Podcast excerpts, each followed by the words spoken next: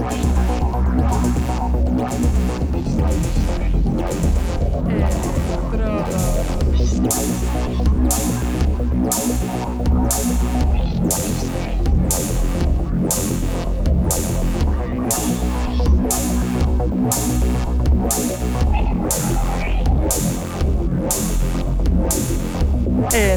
Hello,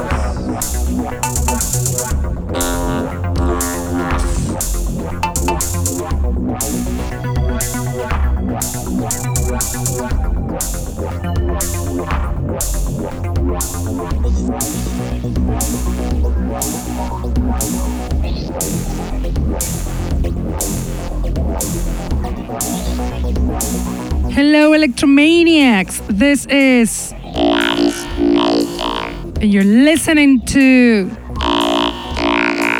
The Underground Electro Show that it is on air on Mondays from 9 to 11 pm on Contacto Sintetico webpage and streaming on Facebook.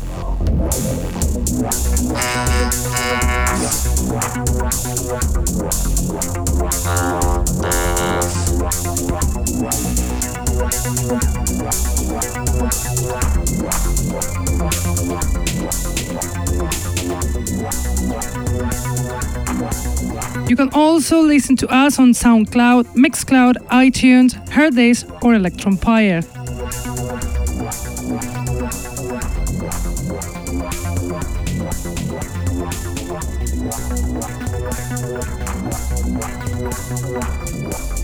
Tonight we have a special show dedicated to Electrocamp, the electro party that we had in Valencia the last 22nd of July in the hall in the valley, where we were DJing together with artists such as ADJ, Enter, Spy DJ, Xavi the Butcher, Latian Go, Paul Jones, Gerson, Wavelet, and Jesus CTJ. We had visitors such as Darkseid or Dark Vector, so there was a huge, huge electro gathering.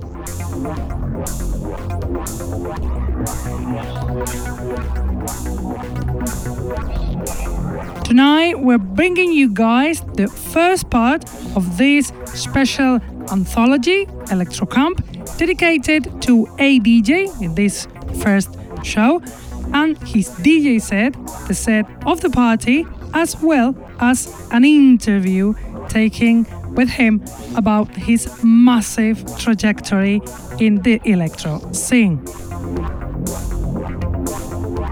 A DJ, electro DJ, and producer, promoter, founder of Pyramid Transmissions record label, presenter of the radio show with the same name, Pyramid Transmissions, and former record shop owner, talks to us before his performance. So enjoy. Here we are. His interview, ADJ. Hi guys, we are here in Electrocamp in Spain, in the Hall in the Valley. Uh, right in front of us, we have the legendary DJ, producer, and former radio presenter, former records store owner, and founder of an electro uh, record label. He is a DJ, veteran electro activist for around 30 years from London. We just need to take this opportunity to ask him some questions. Hi, Andy. Hello, how you doing, Laura? we are so glad to have you here in Spain in this amazing party. It's beautiful. In So- the sunshine, loads of nice people, loads of nice music. So we'd like to ask you a little bit about your uh, trajectory as a in the electro scene, as a producer, as a DJ, as a promoter, as a radio presenter. So, as you're a veteran, how did you started in this style? How did you discover the electro music? I kind of sort of started this. I was into sort of all the funk and break beats and rare groove stuff that sort of started the the b-boy scene and stuff. Uh-huh. And then my brother sort of in about 1981 bought a few electro records and I started hearing them and then uh, that was it. I started change my musical styles. It was just a natural progression, I think, through hip hop breaks into just listening to old break beats in the 70s and 80s, and then moving on into electro and uh, listening to Kraftwerk and Ryuichi Sakamoto. In, in the early 80s, music was wicked. Even pop music like Depeche Mode, who crossed over, it was all done on 808s. It was all electro based. It was wicked. So yeah, this is that's pretty much where I started and how I started with my musical tastes. And how did you started to, or when did you start? Did you start to, to mix as a DJ? How did you start as, as a DJ? I sort of because I was a record collector. I've al- I always think of myself as a music collector before before I think of myself as a DJ. Okay. Because I always start before I was ever mixing. I mm-hmm. collected music that I like. Mm-hmm. So I've always still had that attitude to my mixing, and then it was just a natural progression. Probably 1983, 1984, getting a pair of turntables and just just having a little jam, learning what I was doing. There wasn't really anyone back then who could mix that well, so you had to learn yourself. It was it was the hard way, man. Tel- 1210s didn't exist then, so we had these old Technics turntables with little wheel pitches on. You couldn't really move the records back and forward that much, but it, it learned you learned the way of, of how to mix rhythms and how not to mix rhythms. So yeah, it was all new back then. There wasn't Uh-huh. any DJs that we had that we could listen to on the radio and go, Uh-huh. wow, listen to that guy. You might get a few videos of some scratch DJs and stuff. So it was just trying to learn, and then and then later on maybe in the mid 80s when the sort of acid house craze started about 86 87 then you heard djs mixing a little bit more proper. Mm-hmm. And i sort of listened to some really early djs in that scene playing acid house and techno and some of them were still playing electro and freestyle. That was a way of me le- learning how to put these mixes together. Mm-hmm. So all the music that i've been playing for a few years that taught me how to actually then put these things together in a set. So mm-hmm. And then my whole thing's just evolved from that and uh, yeah And how how or when did you start to mix in, uh, in clubs or? probably about 86 85 86 Uh-huh. i did my first party in 86 Uh-huh. All underground or? yeah yeah it was, uh, or it was yeah it were, was- were you a resident in some club or? we used to do probably from about 87 to 88 we used to do nights down in uh, in a club called in brighton and a club Uh-huh. in hastings we used to play various one-off nights in london Uh-huh. it was still sort of uh, still sort of a fledgling scene then until until the techno craze took off and then we still incorporated all of our electro into that so yeah it was just and then i started getting residencies when I, in the early 90s all over london and then had residencies in Birmingham in the 90s and stuff. So yeah, it just started um, evolving from there.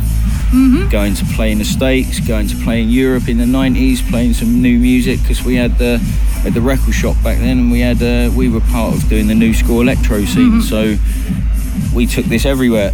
we took it back to America and played them electro, and they're like, "What's this?" It's like this is this comes from here, but you've all forgotten. Listen to this. so oh, that yeah, it's nice. awesome.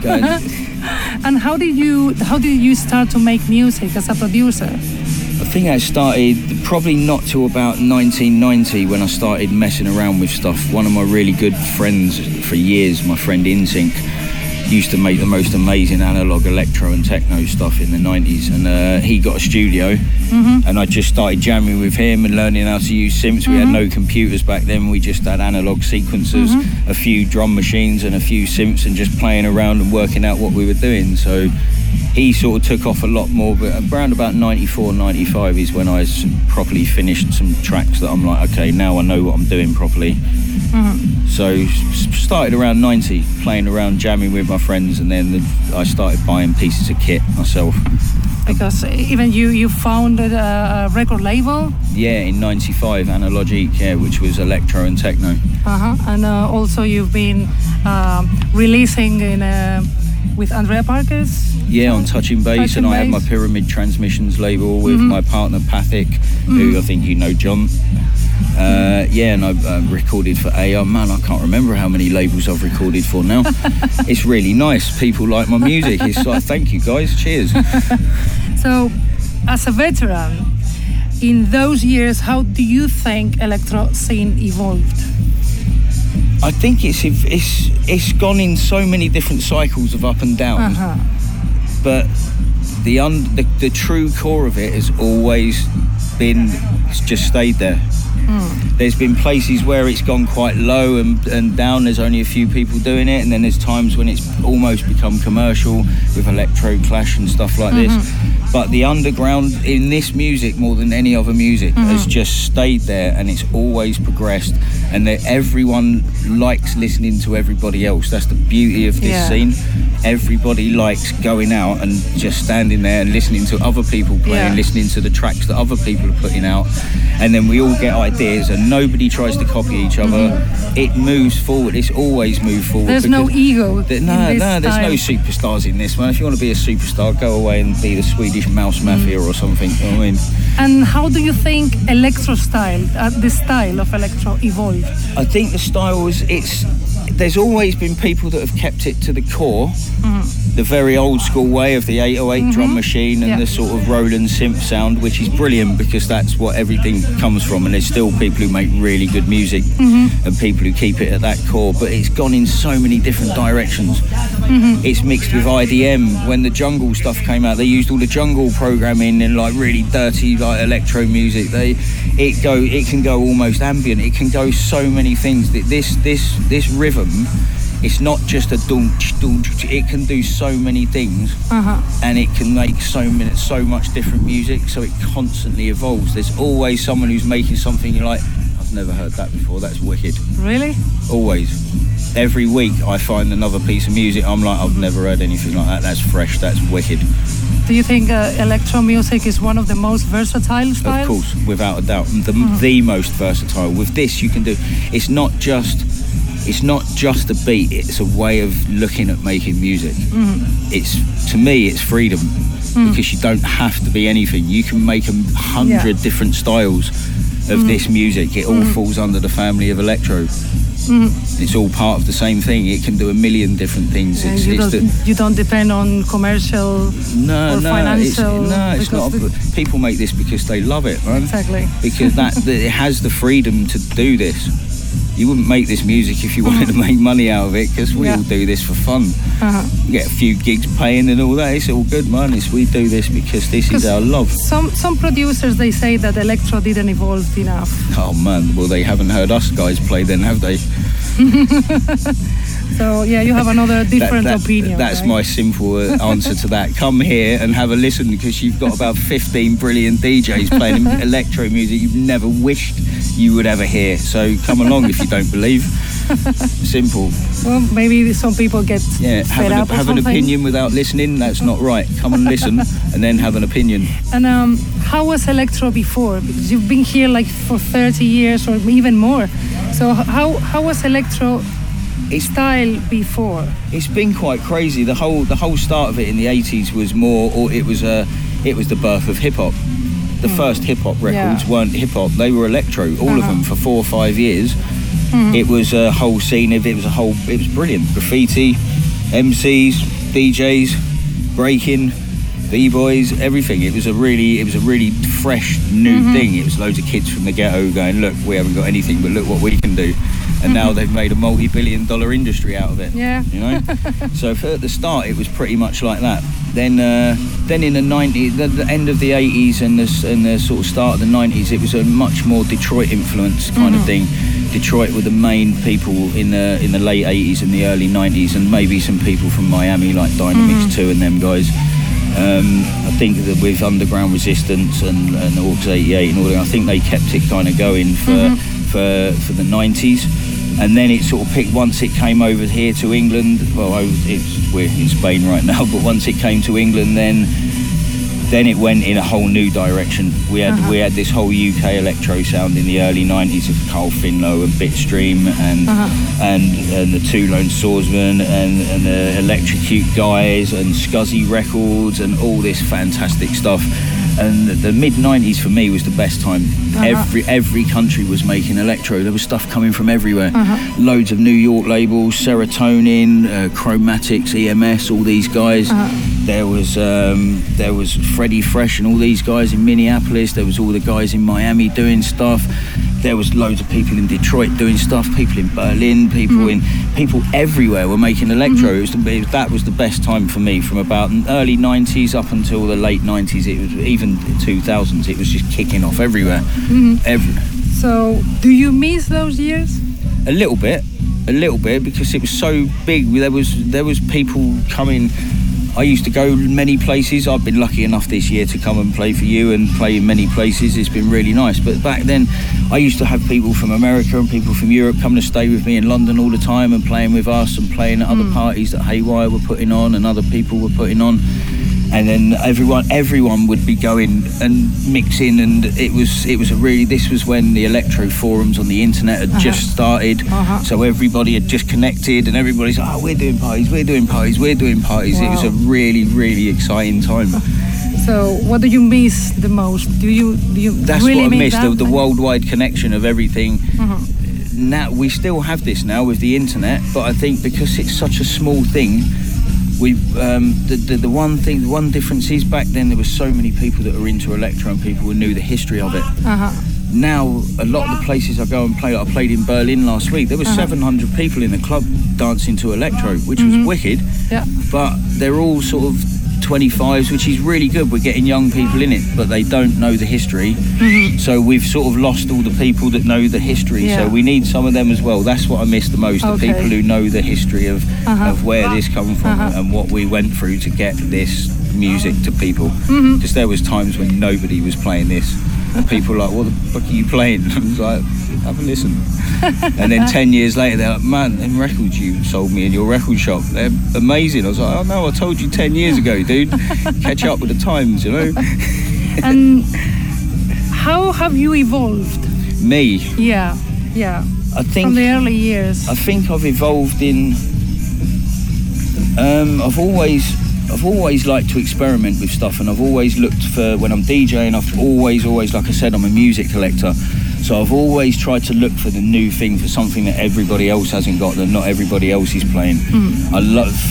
So I think back in the early years, there was only a certain amount of stuff and, a, and sort of one style of electro that you mm-hmm. could that you could play. But now there's so many different styles of music, and I'm lucky to know so many fantastic artists and DJs, and I just want to play their music. And I've, i now I find that I've I've got a really unique sound that that nobody else has. Mm-hmm. But I think everybody else has that. But it's just it's just I've really I like to play music that I think nobody else has got. Mm-hmm. Some of it they'll have. Everybody's this is got. how every- do you see yourself as a producer? Like, Um, I'm, I'm a DJ first. I'm a record collector first, DJ second, then a producer 3rd Um, I really like the music I write. Otherwise, I wouldn't write it. But I listen to other people's stuff every day, and I'm like, I wish I would have wrote that. really wish I'd have wrote that because that's wicked. So that's that. That's what gives me something as a producer. I've always tried to. I never get stuck in one thing. I always try and, and move Uh-huh. forward and do different things all the time and try different things because I'm lucky to have music that I can listen to that makes me go, wow. um, you have been going on with electro without stop. What is the secret of not getting fed up of electro music? Because some, some Be people. diverse. Be diverse. Don't just get stuck in one sound. Electro isn't like we said earlier. Electro isn't just one thing. If you got stuck in that one little thing which you think, sometimes I'm going to say this. Sometimes people can get a little bit too purist. It's like it has to be mm-hmm. that. I love purist electro. It's what I grew up on. It's my soul. It's my life. But don't just get stuck on that. Yeah. let it grow, let it expand, let it do lots of different things. Mm-hmm. That's how I don't get bored of it. Well, I suppose that some people get fed up of putting, putting so much effort of uh, the style and not getting anything back because Yeah, it's this- so underground and there's no public, there's no people, there's no. I understand this, So I know, and many lots of effort yeah, I for know. nothing. This is this is where the actual love comes in. This is this is either what you are or you're not. Like I said, there's been many times in my life when nobody was playing this and everybody thought I was mad. But it's what I love. It's what I play. I can't play some music that Yeah. Mm-hmm. I don't like. This is what I want to play, and this music's so good it needs to be heard by people. Um, any any plan for the future?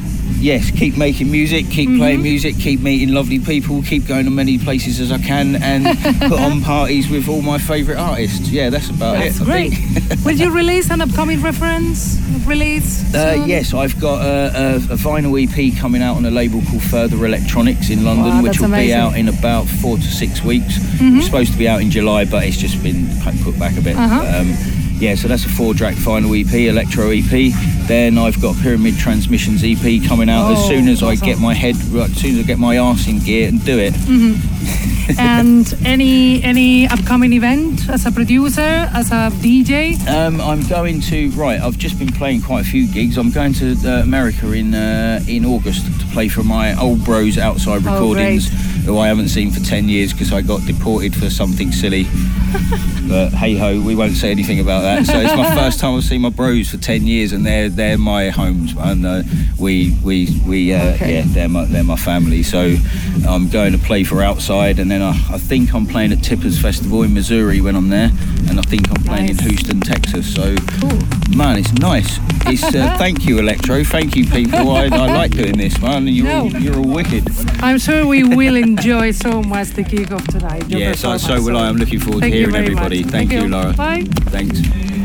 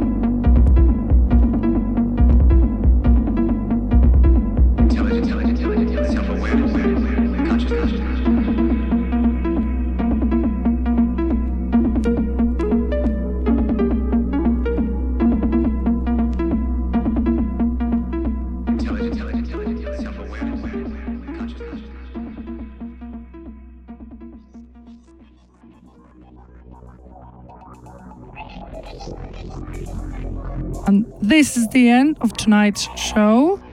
We hope you enjoyed a DJ's interview with all the interesting things he said to us. And we hope you enjoyed his DJ set recorded from the party as much as we enjoyed in Electro Camp. We have to go now, but we'll be back as always on Mondays from 9 to 11 on Contacto Sintetico webpage and Facebook streaming. Enjoy our style. Never forget, never forget to love and activism. And see you next week. Bye.